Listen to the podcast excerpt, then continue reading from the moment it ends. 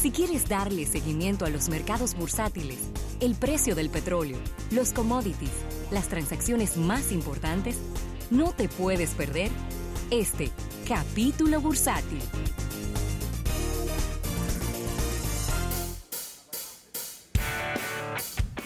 Bien, este capítulo bursátil llega a ustedes gracias a nuestros amigos del Banco Popular. Banco Popular a tu lado siempre. Así es, Rafael, y bueno, eh, una excelente noticia que estamos eh, leyendo aquí sobre que nuestro país está liderando el ranking de nuevas habitaciones hoteleras en construcción. Oye, eso. Ahí sí vamos bien. Es un informe que ha sido publicado por la firma de análisis de hoteles STR y en el área del Caribe, la República Dominicana cuenta con 5.738 habitaciones en construcción. ¿Cuántas? 5.738 habitaciones, repito, en construcción. Esto significa un incremento del 7,9% en comparación con los datos del 2018. En la región más amplia, que es Caribe México, ¿verdad? Un total de 151 proyectos hoteleros que comprenden 30.809 habitaciones a octubre, lo que representó un 16.8% en comparación con el mismo periodo eh, del año. Luego está Jamaica, que está, oye lo lejos que está Jamaica, 1.925 habitaciones en construcción. Pero muy lejos. Es decir, estamos hablando de, bueno, casi, casi 4.000 habitaciones de diferencia. Wow. 3.800 habitaciones de diferencia. Cuba, 1.128 habitaciones en construcción. Muy bajo. Obviamente, algún indignado, negativo y, y Grinch dirá que para qué están construyendo habitaciones si se supone que la llegada de turistas se ha mermado en los últimos meses. Bueno, pero usted no puede, usted no construye una habitación para lo que va a ocurrir este año. No, Oiga bien, esas habitaciones no están listas todavía. es en construcción. Es en construcción que están. proceso. Entonces usted tiene que construir las habitaciones que usted va a utilizar el año que viene, o en el 2021, o en el 2022. Y la única manera de usted poder aumentar la cantidad de turistas que usted recibe en un país haciendo más habitaciones, Así es. porque esa es la capa Ah, bueno, de repente usted dice, vamos a aumentar la cantidad de, de turistas de crucero que llegan al país. El turista de crucero anda con su habitación al rato, porque él anda en un barco y en el barco es que está la habitación. Pero el turista de crucero, el impacto económico que tiene en un país es muy mínimo. Porque es un turista que lo que baja es a comer y a beber botellita de agua y a beber refresco y a comprar un souvenir. No, estamos hablando de que puede ser un, un- un- gasto de, de- de menos de 100 dólares al día. Sin embargo, el turista que viene y se queda en un hotel, viene mínimo 5 o 6 días, ¿verdad? Y bueno, y ahí usted tiene que sumar entre el, el ticket de la línea aérea, el, la habitación del hotel, eh, los tours que hace, la comida, los regalos que compra y todo lo demás. Entonces el impacto es mucho mayor. Así que, oye esto, 5.738 habitaciones en construcción en este momento en la República Dominicana, encabezando el ranking en toda la región del Caribe. Excelente todo esto, de verdad que lo que esperamos y, lo ideal, la idealización de estas construcciones es que se permeen estas habitaciones en todos los polos turísticos del país, que no se concentre en uno solo o en una sola región, sino que se permee el sur, que se permee eh, la zona norte, que se permee también la- las distintas las distintas zonas eh, turísticas de, de todo el país con relación a todas estas construcciones. Mira, Ravelo y el presidente Trump está anunciando en el día de hoy que restablecerá los aranceles a las, a las importaciones de los metales tanto en Brasil y Argentina.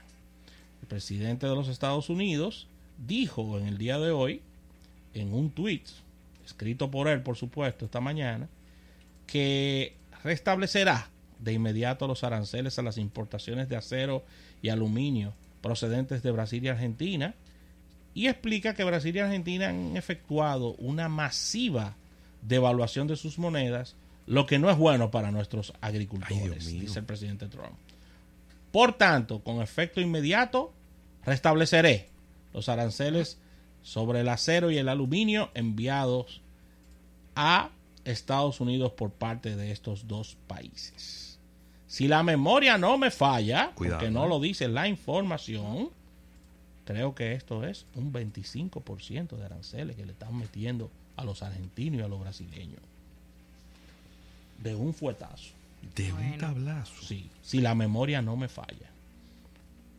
Así que Trump instó también a la Reserva Federal, que tiene una relación bastante tirante, a impedir que los países tengan una ventaja económica devaluando sus monedas, Ravelo.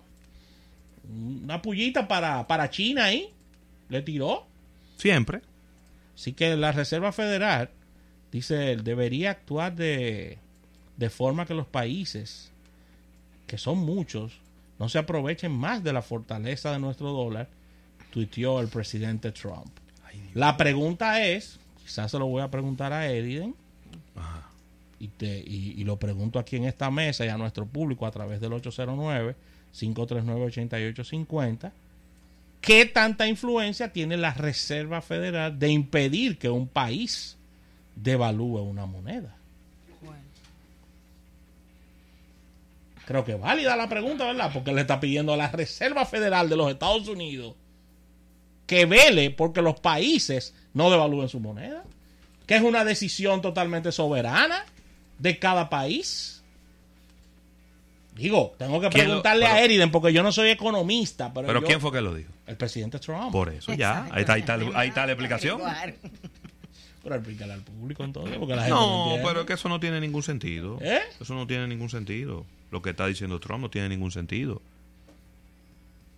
Así es que yo lo veo. No tiene ningún sentido. Pero todos los días estamos... Es decir, uno se sienta a leer el periódico y uno ve noticias sin sentido a cada segundo. Y tú no has visto una noticia donde, donde el FBI e, está, está, dando una recompensa por, por de concurso el FBI. No, una ah. recompensa, una recompensa. Para el que le dé información de dónde está César el abusador. No relaje. Sí. Entonces, eh, hay cosas que uno las lee y cuando yo las leo yo digo, no, es que yo, estas son informaciones... ¿Cómo tú, cómo tú, lo, tú pones en duda hasta que sea fake? Exacto. Es decir, yo, yo la leo y yo digo, pero déjame ver, déjame, ver, si esto, eso tiene sentido. Pero hubo un importante, un importante medio en la tarde que dio una carta de ruta de ese señor de qué fue lo que hizo. Que tomó un barco, que arrancó porque ellos quién, que llegó no, Y que lo vieron saliendo de un hotel en Bávaro, acompañado de gente de la policía. y que tomó un barco, que se fue. estamos hablando, señores, en la era de los celulares. En la era de que a todo el mundo, no importa abajo, abajo de la tierra, le toman fotos y le graban videos. Satélite, papá.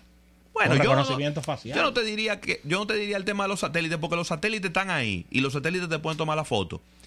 Pero dependiendo de lo que les convenga, ellos te muestran la foto o no te la muestran. Claro. Porque cuando. Pero es el FBI. El FBI tiene satélite también. Claro, pero ellos no te la van a enseñar al público. No, la van a poner en la prensa. Porque a ellos no les conviene ni les interesa de que se sepa que ellos tienen un satélite apuntando para acá. ¿Tú no te acuerdas cuando se cayó el, avión de Malasia Airlines? Sí, yo me acuerdo, claro. Y, y ellos no van a saber dónde se cayó ese avión. Ellos saben dónde se cayó, pero no pueden decir ¿Por qué? Porque le van a decir, ¿cómo tú lo sabes? Ah, es que yo tengo un satélite apuntando para ahí. Pues déjame ver la foto. No, tú te la puedo enseñar. Porque viendo la foto te estoy enseñando la tecnología disponible que tengo. Y entonces ahí es la guerra de la galaxia. Yo no puedo enseñarte lo que yo tengo. y tú no me vas a enseñar lo que tú tienes. Y se queda ahí la información. Y ahí se quedó la información. Y duraron siete meses buscando un, avión, sabiendo de que yo, sabiendo ellos que no estaba ahí. Ellos sabían que no estaba ahí el avión.